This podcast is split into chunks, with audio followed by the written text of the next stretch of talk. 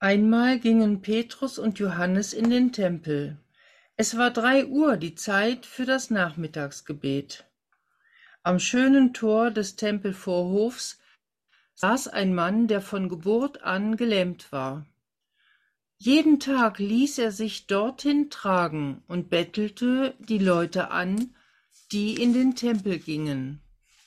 Als er Petrus und Johannes sah, wie sie gerade durch das Tor gehen wollten, bat er sie um eine Gabe. Die beiden blickten ihn fest an, und Petrus sagte, Sieh uns an. Der Gelähmte tat es und erwartete, dass sie ihm etwas geben würden. Aber Petrus sagte, Gold und Silber habe ich nicht, doch was ich habe, will ich dir geben. Im Namen von Jesus Christus aus Nazareth, steh auf und geh umher. Und er fasste den Gelähmten bei der rechten Hand und half ihm auf. Im gleichen Augenblick erstarkten seine Füße und Knöchel. Mit einem Sprung war er auf den Beinen und ging umher. Er folgte Petrus und Johannes in den Vorhof des Tempels, lief umher, sprang vor Freude und dankte Gott mit lauter Stimme. Das ganze Volk dort sah, wie er umherging und Gott dankte. Sie erkannten in ihm den Bettler, der sonst immer am schönen Tor gesessen hatte. Und sie staunten und waren ganz außer sich über das, was mit ihm geschehen war. Das ganze Volk im Tempel beobachtete, wie der Geheilte sich eng an Petrus und Johannes hielt, und alle folgten ihnen voll Staunen in die Salomohalle. Petrus aber sagte zu dem Volk, das dort zusammengeströmt war, Ihr Männer von Israel, warum staunt ihr? Was starrt ihr uns so an? Denkt nur nicht, wir hätten aus eigener Kraft oder durch unsere Frömmigkeit erreicht, dass der Mann hier gehen kann. Nein, der Gott unserer Vorfahren, der Gott Abrahams, Isaaks und Jakobs, hat Jesus, seinen Bevollmächtigten, durch dieses Wunder verherrlicht. Denselben Jesus, den ihr an Pilatus ausgeliefert und vor seinen, seinem Richterstuhl preisgegeben habt, obwohl Pilatus ihn freilassen wollte. Den Heiligen und Gerechten habt ihr abgelehnt und lieber die Freigabe eines Mörders verlangt. So habt ihr den, der euch das Leben bringen sollte, getötet. Doch Gott hat ihn vom Tod auferweckt. Dafür sind wir Zeugen. Das Vertrauen auf diesen Jesus hat dem Mann, der hier steht und den ihr alle kennt, Kraft gegeben. Der Name von Jesus hat in ihm Glauben geweckt und ihm die volle Gesundheit geschenkt, die ihr an ihm seht. Ich weiß wohl, meine Brüder, Ihr habt so gehandelt, ihr und eure Führer, weil ihr es nicht besser gewusst habt. Aber Gott selbst hat gewollt, dass der versprochene Retter leiden sollte. Durch alle Propheten hat er es im Voraus angekündigt, und auf diese Weise ließ er es jetzt in Erfüllung gehen. Geht also in euch und kehrt um, damit Gott eure Schuld auslöscht. Auch für euch will er die Heilszeit anbrechen lassen und den Retter senden, den er im Voraus für euch bestimmt hat. Jesus ist dieser Retter. Doch muss er den Platz im Himmel einnehmen, bis wirklich auch alles eingetroffen ist, was Gott schon vor langer Zeit durch seine heiligen Propheten angekündigt hat.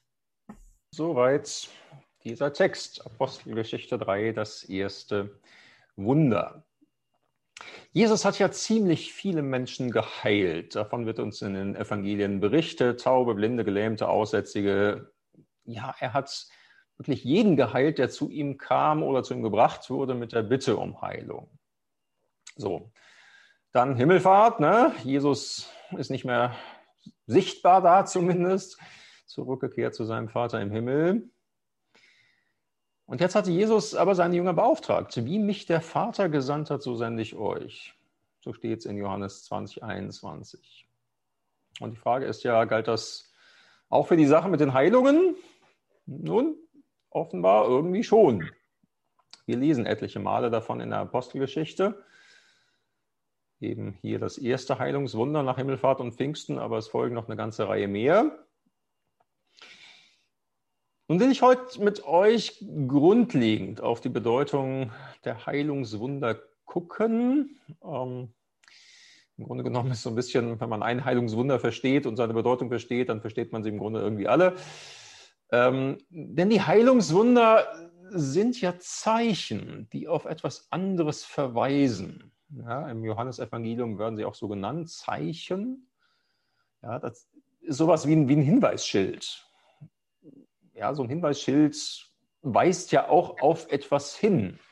Ja, wenn auf der Autobahn A3 das Hinweisschild äh, steht, äh, Museum Morsbruch, dann sollen wir auch nicht das Schild bewundern und sagen, tolles Schild, super, sondern das Schild ist ein Verweis auf das Eigentliche, auf das Museum im Schloss. So, so verweisen die Heilungswunder auch auf etwas anderes.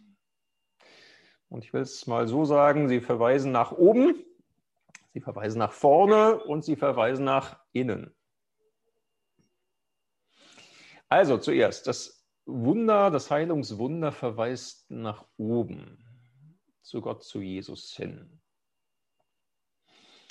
Ähm, diese Geschichte ist ja sehr plastisch geschildert, ne? so richtig, ich kenne das schon aus Kindergottesdienstzeiten, man kann sich das so richtig gut vorstellen, ja, dieser Gelähmte, der am Tempeltor bettelt, das ist so ein kleiner Hinweis, der es irgendwie auch so plastisch macht. Ne? Er, er, er, guckt die erstmal nicht an. Ne? Das ist ja oft bei Bettlern so. Ich weiß nicht, ob ihr das auch so wahrnehmt, aber die, die Bettler gucken den Vorbeigehenden normalerweise nicht in die Augen. Und Petrus muss ihn erst auffordern, sieh uns an. Ähm und der macht es.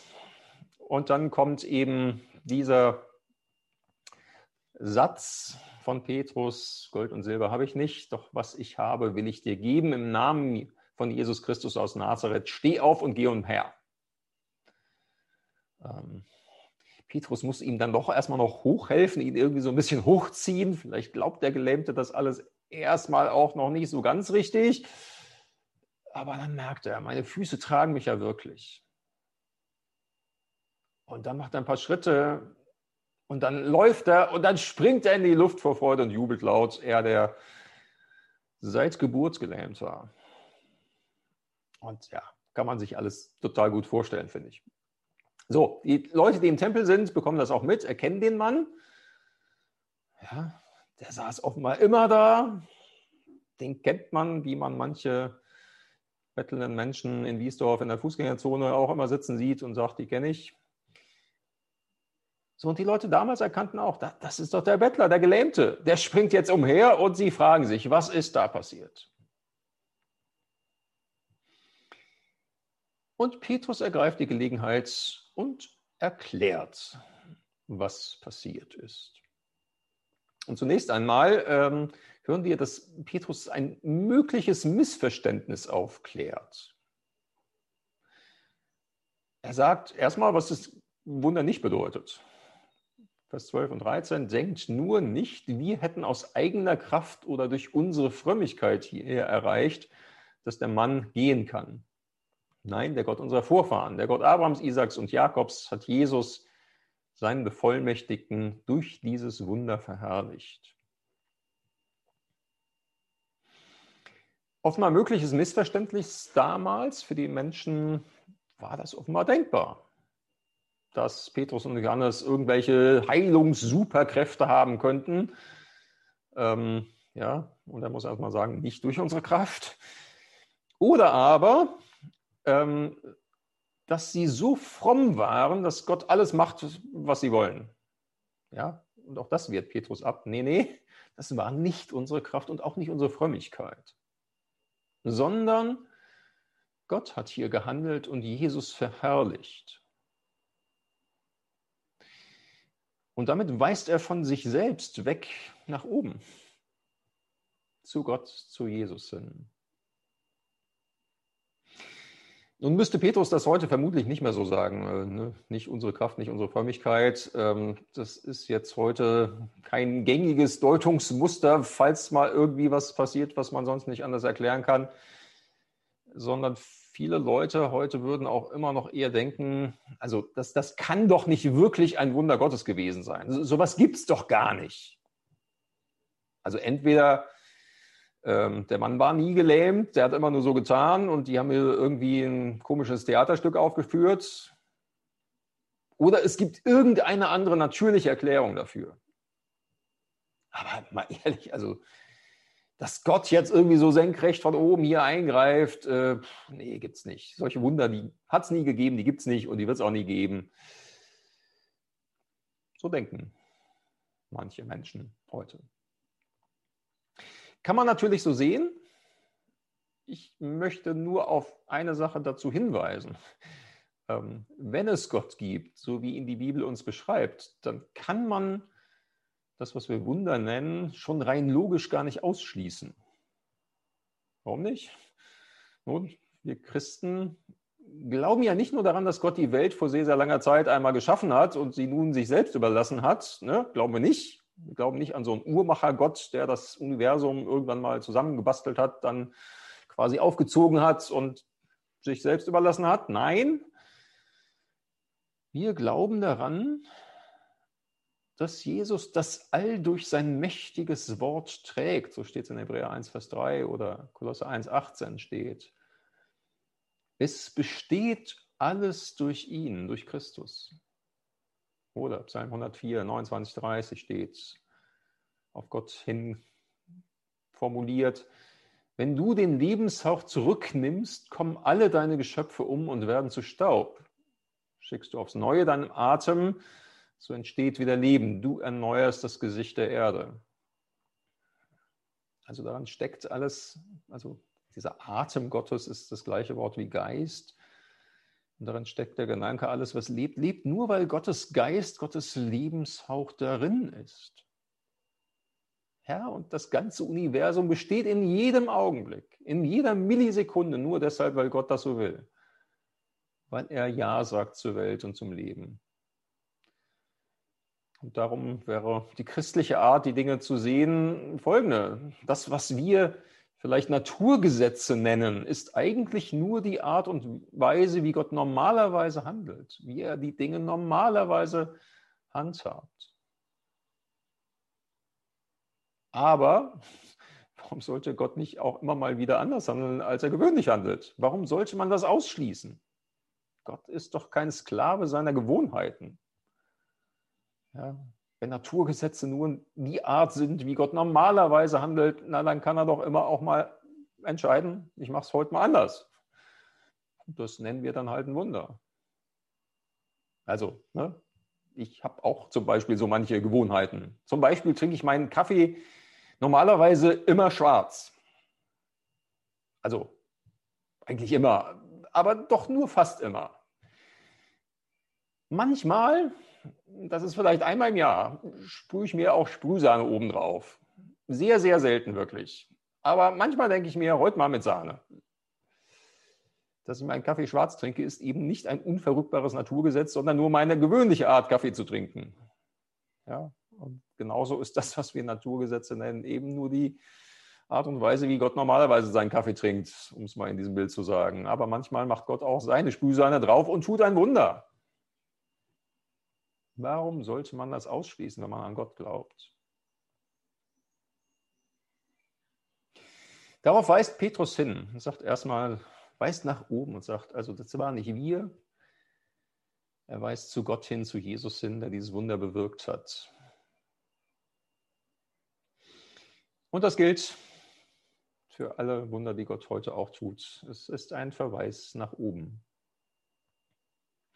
Ein zweites, das Heilungswunder verweist auch nach vorne. Vers 21 sagt Petrus einen ja, Satz, über den man erstmal ein bisschen nachdenken muss. In der guten Nachricht Bibel, die wir gerade gehört haben von der Übersetzung her, ist das so übersetzt, doch muss er, also Jesus, den Platz im Himmel einnehmen, bis wirklich auch alles eingetroffen ist, was Gott schon vor langer Zeit durch seine heiligen Propheten angekündigt hat. Ähm, Gute Nacht Bibel übersetzt er sehr frei. Wörtlich steht da, ihn, Jesus, muss der Himmel beherbergen bis zu den Zeiten der Wiederherstellung aller Dinge. Ähm, interessante Formulierung, bis zu den Zeiten der Wiederherstellung aller Dinge. Die Gute Nacht Bibel sagt, das ist vermutlich gemünzt auf all das an Prophetie, was noch aufsteht in dieser Weltzeit. Aber meines Erachtens spricht doch mehr dafür, dass das auf die Zeit verweist, wenn Jesus wiederkommt. Wiederherstellung, darin liegt ja, naja, da ist was kaputt und durcheinander. Da muss einer kommen und die Dinge wiederherstellen. Sie wieder so machen, wie sie eigentlich sein sollten. Ja, und das wird passieren, wenn Jesus wiederkommt. Dann kommen alle Dinge in Ordnung. Dann wird alles wiederhergestellt, alles in den richtigen Zustand gebracht, denn Gott hat ja nun kein Leid und keine Krankheit geplant, als er die Welt erschaffen hat. Das hat uns erst Sünde eingebrockt. Ja, und Jesus wird all das wiederherstellen, wenn er kommt. Darum verweist das Heilungswunder nach vorne. So, man, hier wird ein Gelähmter wiederhergestellt, so wie Gott ihn eigentlich gedacht hat. Kann gehen, laufen, springen. Aber wenn Jesus wiederkommt, wird alles wiederhergestellt, werden alle Krankheiten, alle Gebrechen vorbei sein. Und ich finde das so eine wichtige Perspektive. Es gibt ja wirklich so viele schwere Schicksale an Krankheit, an Gebrechen. Und wenn man sich nur in seinem eigenen Umfeld ein bisschen umguckt, sieht man schon reichlich davon. Und wenn man sich über die Medien noch mehr umguckt, das ist ja manchmal fast überwältigend, was man da auch an schlimmen Schicksalen sieht. Da muss ich es echt sagen, was bin ich froh, dass ich für jeden Menschen Hoffnung habe. Nicht jeden Menschen wird Jesus hier und jetzt heilen, aber am Ende wird Jesus alle vollständig wiederherstellen. Dann gibt es keine Depression und keine Essstörungen mehr, keine Arthrose und keine Demenz, kein Asthma und keine Bandscheibenvorfälle und alle Prothesen und künstlichen Zähne und künstlichen Gelenke und die Rollstühle und Hörgeräte, die Tabletten und Spritzen, all das hat ausgedient. Ja, und die Lahmen werden gehen und laufen und springen und Gott loben, wie der eine es hier schon vorgemacht hat.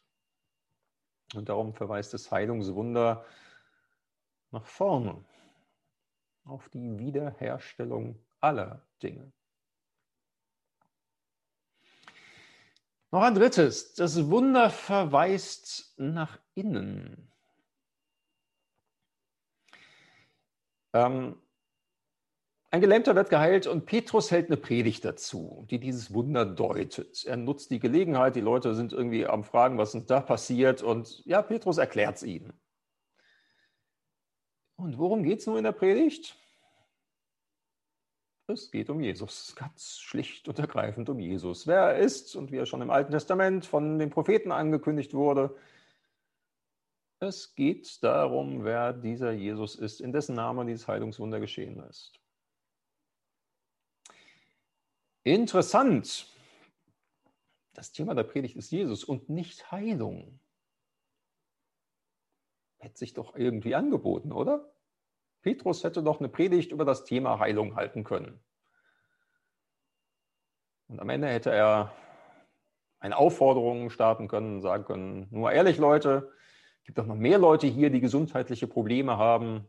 Sagt nicht das alte Ärzte-Sprichwort, es gibt gar keine gesunden Menschen, sondern nur solche, die bisher zu wenig untersucht wurden.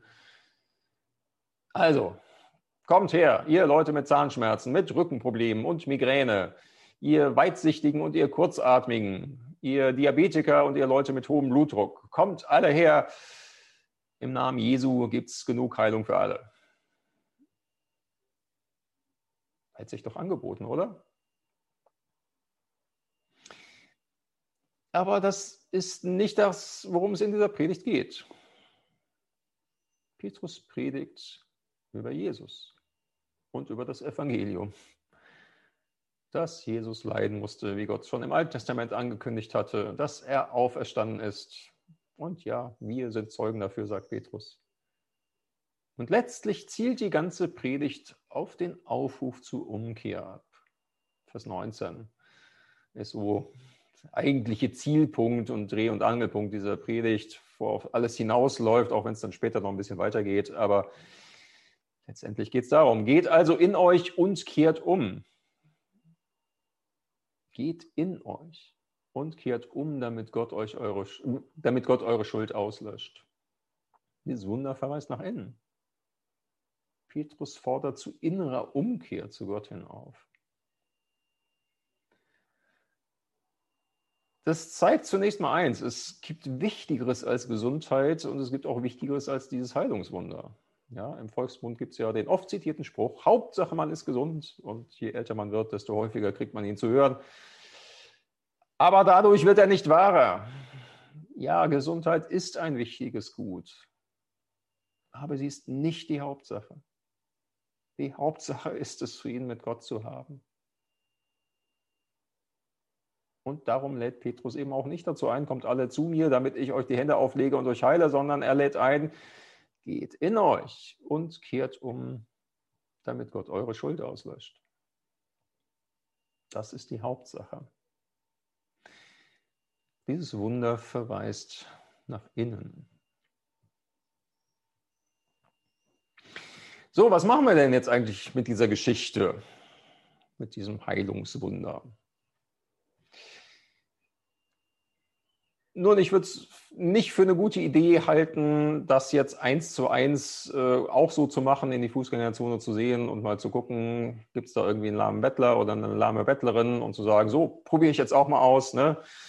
Sag, ja, ich habe zwar kein Geld dabei, aber im Namen Jesu Christi stehe auf und gehe und zieht denjenigen mal eben aus dem Rollstuhl hoch. Ähm, glaube, dass Petrus hier eine Gewissheit von Jesus her hatte, dass das jetzt genau auch das Richtige ist und dass es falsch wäre, das einfach mal so auszuprobieren. Das ist, glaube ich, nicht das, äh, was man damit machen sollte. Und doch glaube ich, dass da auch was für uns, die wir schon im Glauben stehen, drin steckt. Wenn man sich das mal insgesamt anguckt, bei Jesus selber und auch in der Apostelgeschichte, stellt man immer wieder fest, ja, das Thema Krankheit und Heilung ist ein wiederkehrendes Thema und es ist oft ein wesentliches Argument dafür, dass Leute überhaupt sich mit Jesus auseinandersetzen. Wie kommen überhaupt Leute dazu, Jesus zuzuhören oder auch später den Aposteln zuzuhören, wenn man das sich anguckt, stellt man fest, oft hat es damit zu tun, dass Kranke geheilt werden und dann wird das erklärt, wie hier in Apostelgeschichte 3. Das ist ein wiederkehrendes Schema. Und ich glaube, das gehört zu den großen Vorrechten, die wir haben als Menschen, die zu Jesus gehören, dass wir beten können, dass wir gerade auch für Kranke beten können und der, sie der Gnade und der Heilung Gottes anbefehlen können. Also wir wissen irgendwie, nicht immer passiert genau das, was wir gerne hätten und nicht immer so schnell, wie wir es gerne hätten. Aber anbieten können wir das immer, allemal, wo Leute krank sind, vielleicht auch sehr ernsthaft erkrankt sind. Mal zu fragen, darf ich für dich beten? Ich weiß, Gott ist allmächtig und er kann. Wenn er spricht, so geschieht's, haben wir gehört aus Psalm 33. Und wenn er will, kann er heilen. Das kann man sowieso immer tun, heimlich still und leise. Man kann es aber auch anbieten und davon reden. Sagen, darf ich für dich beten? Und manchmal gibt es die Situation auch her, dass man es in der Situation selber machen kann und jemand vielleicht die Hände auflegen kann und sagen, ich würde jetzt gerne für dich beten, darf ich das tun? Was Gott daraus macht, liegt in seiner Hand. Wenn er entscheidet, ja, ich höre, er höre dieses Gebet so eins zu eins und mache diesen Kranken dann gesund, ist das ein starkes Argument, dass sich derjenige, diejenige näher mit Jesus befasst. Gehen wir doch großzügig damit um, mit diesem Gebet für Kranke. Aber ein zweites gehört auch dazu, zu erklären, was es mit Jesus auf sich hat. Wie gesagt, die Wunder sind, stehen nie nur für sich alleine. Die verweisen immer nach oben, nach vorne und nach innen. Und da, wo Gott Gebet erhört hat und Menschen vielleicht auch wieder alle Wahrscheinlichkeit erlebt haben, da ist was Gutes passiert, da bin ich gesund geworden, obwohl ich gar nicht damit gerechnet habe. Da ist es gut, auch darauf hinzuweisen, zu sagen, so, ja, du bist jetzt gesund geworden, Gott hat es geschenkt, Halleluja.